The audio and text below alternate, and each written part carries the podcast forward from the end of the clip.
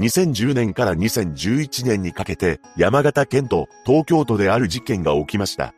一人の男が起こしたのですが、強い執着心と独占欲を持ち合わせており、最悪の結果を招いてしまうのです。詳細を見ていきましょう。後に本件を起こすこととなる浅山克美は山口県で出生します。浅山には両親のほか、兄や姉がいたそうです。そうして5人家族だったわけですが、両親の仲はあまり良くありませんでした。というのも、父親は酒が好きな男だったらしく、母親に対して手を挙げることもあったそうなのです。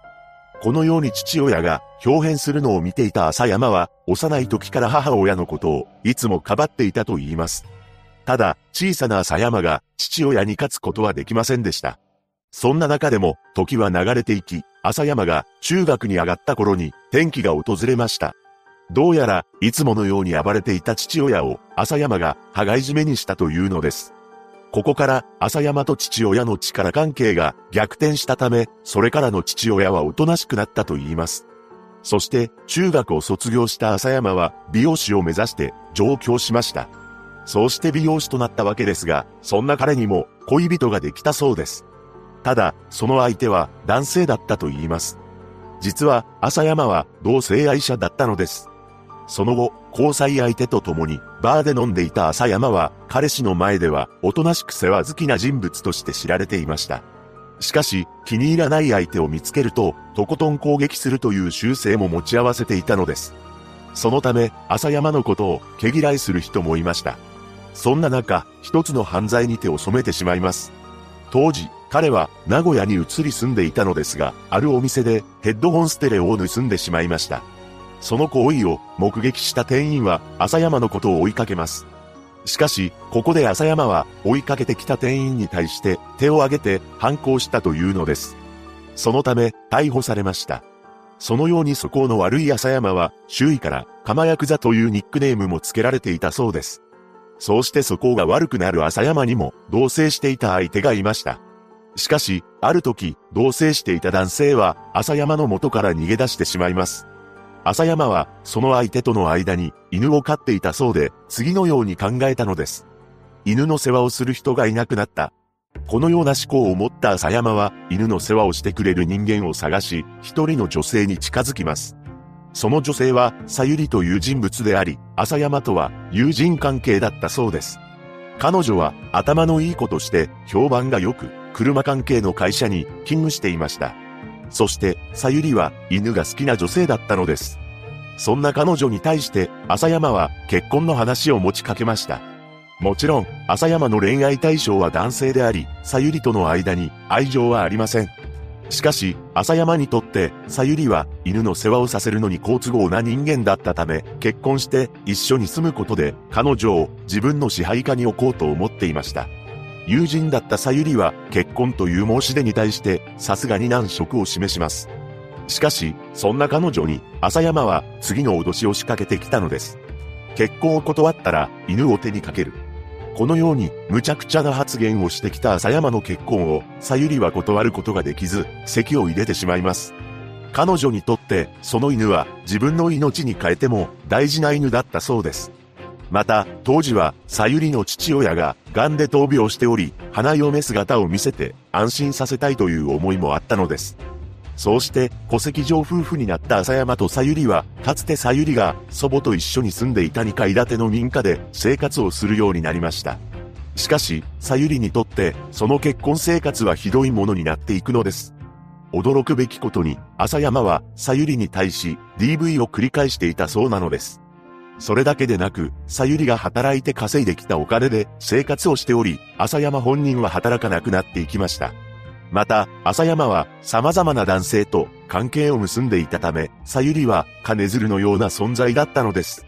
そんな生活が続いたある日、当時44歳の浅山は名古屋市内のスーパー銭湯に出向きました。その銭湯には浅山と同じゲイの男性が数人いたそうです。その中の一人の男性に目をつけた浅山は声をかけました。この男性が後に被害者となる A さんだったのです。彼は飲食関係の仕事をしていたそうなのですが、職場では自分がゲイであることを隠して生活をしていました。浅山の本性を知らない A さんは彼に惹かれていき、やがて交際をするようになったそうです。しかし、浅山はとんでもない独占欲の持ち主でした。というのも、A さんに凄まじい数のメールを送信しており、きちんと返信をしないだけで、切れていたというのです。また、交際開始から4ヶ月が経った12月、ついに浅山が A さんに手を出してきます。ちょうどその日はクリスマスだったのですが、浅山が次のように言い出して不機嫌になりました。こんな何もないクリスマスは初めてだ。このように呟いた浅山は、リモコンと着火マンを手に取り、A さんの頭めがけて振り下ろしてきたのです。こうして本性があらわになった浅山に A さんの気持ちは冷めていきます。そして二人は喧嘩をするようになり、浅山がどんどん情緒不安定になっていきました。何でも、浅山は A さんに対し、この家から出て行け、と言って怒ったと思いきや、なぜ出て行くんだ、と、あべこべの言葉を発していたそうなのです。そんな浅山に A さんは愛想を尽かし、別れる決意を固めます。しかし、浅山は恐ろしい言葉を言い放ってきたのです。お前の親にも、周りの人間にも、お前がゲイであることをばらすぞ。この言葉を聞いた A さんは、職場に自分がゲイであることを隠していたため、どうすることもできなくなってしまいました。そこで A さんは、浅山と離れたいという思いから別の男性と浮気をしてしまいます。しかし、そのことが浅山にバレてしまい、そこから浅山はさらに A さんに粘着するようになるのです。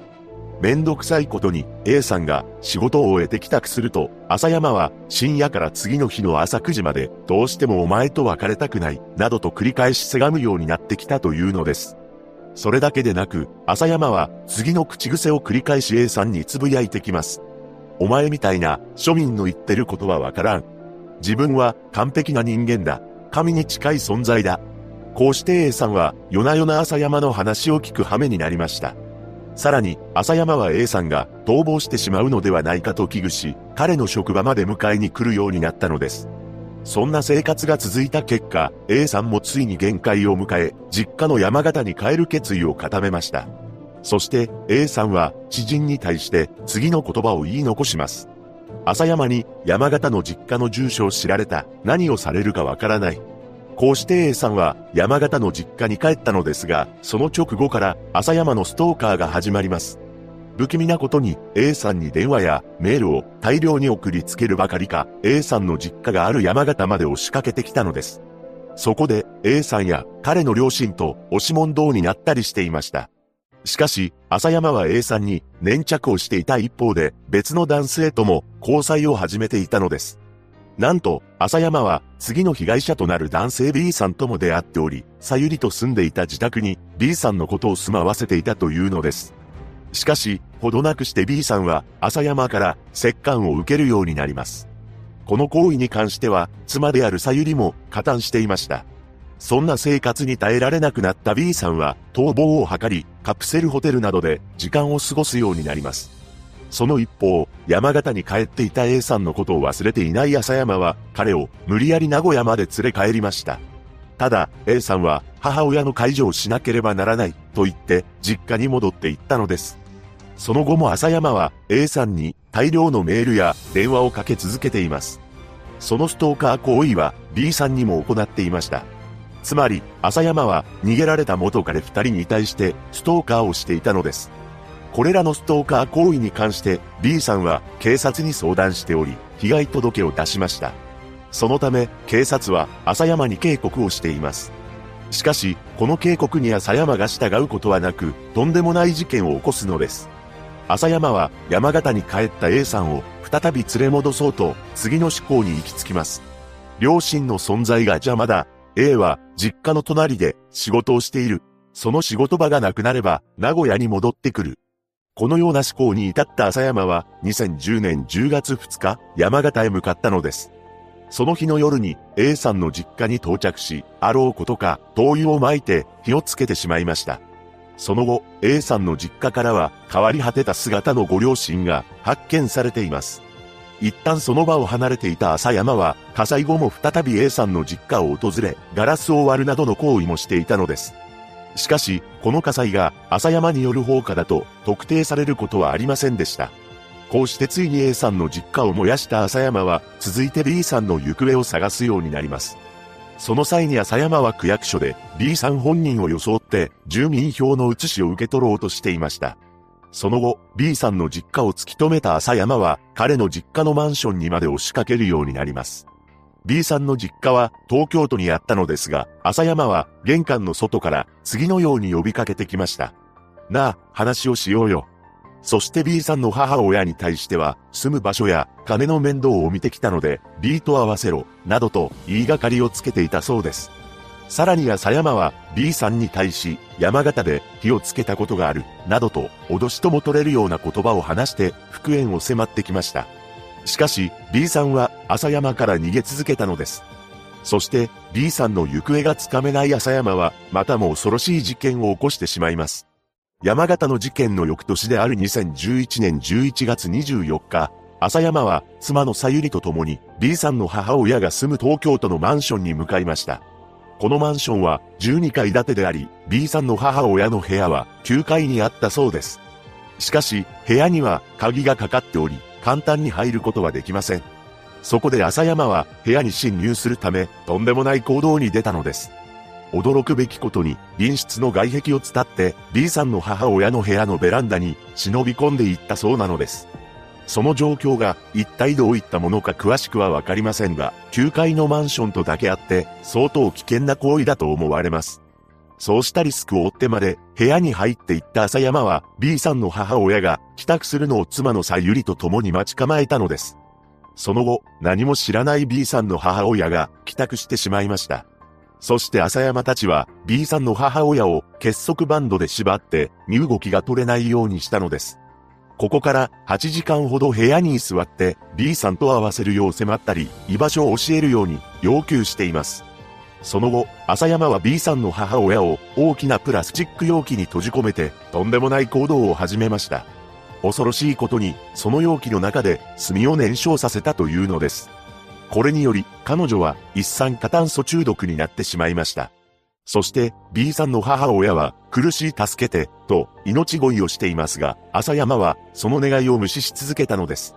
その後、室内に灯油を巻いて火をつけ、部屋を全焼させています。こうして、山形の A さんの両親に続いて、B さんの母親も、浅山の手にかけられてしまったのです。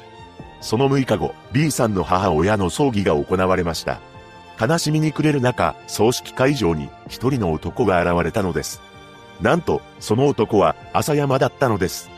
そして彼は B さんに、なあ、話をしようよ、と付きまとい続けました。